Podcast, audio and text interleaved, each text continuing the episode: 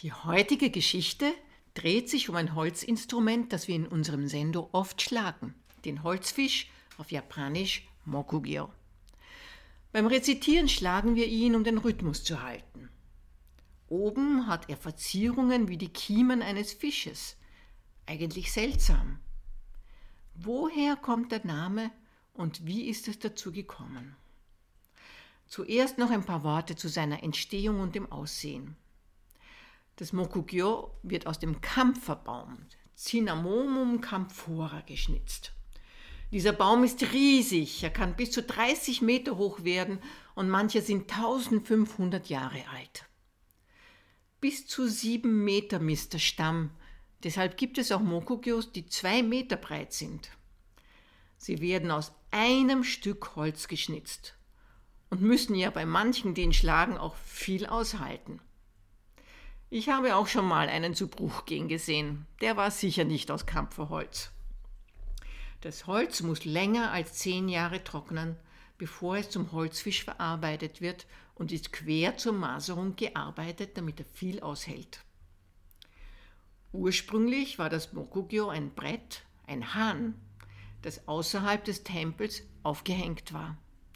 Auch heute hängen in manchen Tempeln solche Holzfische Bretter, um die Mönche zum Essen zu rufen. Später haben sie sich zur jetzigen Form verändert, das wie ein riesiges Glöckchen aussieht. Wie das Hahn heute sollte das Mokugyo uns zum Wachsein ermuntern, gerade in der Nacht und am frühen Morgen. Fische schlafen auch nie, daher ist ein Symbol der Wachsamkeit und soll uns beim Rezitieren daran erinnern, mit voller Konzentration bei der Sache zu sein. Und nun zu einer der Geschichten, die sich um diesen Holzfisch ranken. Buddhistische Mönche reisten oft in die Länder, wo der Buddhismus hergekommen war und brachten Schriftrollen und Sutras nach Hause mit. Chinesische Mönche reisten nach Indien, japanische Mönche reisten später nach China. Diese Reisen waren gefährlich. Oft waren sie auf Schiffen unterwegs und kamen in einen Sturm und kenterten. Manchmal wurden sie von Räubern überfallen. So machte sich eines Tages auch einmal ein chinesischer Mönch nach Indien auf, um buddhistische Texte in seine Heimat zu holen. Auf seinem Weg musste er einen breiten Fluss überqueren. Es war aber weder ein Boot vor Ort, noch war eine Brücke zu sehen.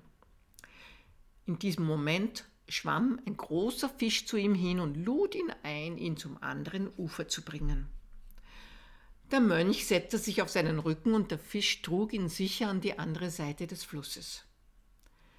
Am Ufer angekommen, begann der Fisch zu reden.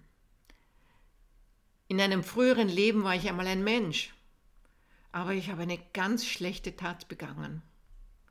Und nun mache ich alles, was möglich ist, um das wieder gut zu machen. Sag, wenn du nach Indien reist, kannst du nicht den Buddha fragen, ob ein Fisch ein Bodhisattva werden kann? Der Mönch versprach es und setzte seine Reise fort. Allerdings dauerte seine Reise insgesamt 17 Jahre. Nachdem er die Sutren, die er wollte, in Indien alle zusammengesammelt hatte, machte er sich auf den Rückweg nach Hause. Wieder kam er an den gleichen Fluss. Wieder kam derselbe Fisch. Und wieder bot er ihm wieder an, um ihn ans andere Ufer zu bringen. Nun, hast du Buddha gefragt? Kann ein Fisch ein Bodhisattva werden? fragte der Fisch. Der Mönch hatte aber in den 17 Jahren völlig den Fisch mit seiner Frage vergessen. Als der Fisch das bemerkte, wurde er zornig und warf den Mönch samt aller Sutras in den Fluss. Als der Mönch strampelte und versuchte zu überleben, kam zufälligerweise ein Fischer in der Nähe vorbei und rettete den Mönch. Die Sutras waren jedoch auf ewig in den Fluten verschwunden. Als der Mönch nach Hause kam, war er voller Zorn. Seine Arbeit und seine Reise von 17 Jahren waren völlig umsonst gewesen. Er schnitzte voller Ärger aus einem Stück Holz einen Fischkopf. Voll Wut schlug er mit einem Holzhammer auf diesen Fischkopf. Zu seiner Überraschung öffnete der hölzerne Fisch bei dem Schlag sein Maul und sagte eine Silbe des Sutras, das in den Fluten verloren gegangen war. Von nun an schlug er auf den Fischkopf, so oft er Zeit fand, und konnte so nach ein paar Jahren die verloren geglaubten Sutras Silbe für Silbe wiederherstellen. Das nächste Mal, wenn wir im Sendo den Mokugyo schlagen, können wir daran denken, dass neben unseren Stimmen vielleicht auch aus dem Mokugyo eine Stimme mitsingt, die das Hanya Shingyo mitrezitiert. Und so schlagen wir nicht nur fest, sondern auch mit Gefühl, damit der Mokugyo mit uns mitrezitiert.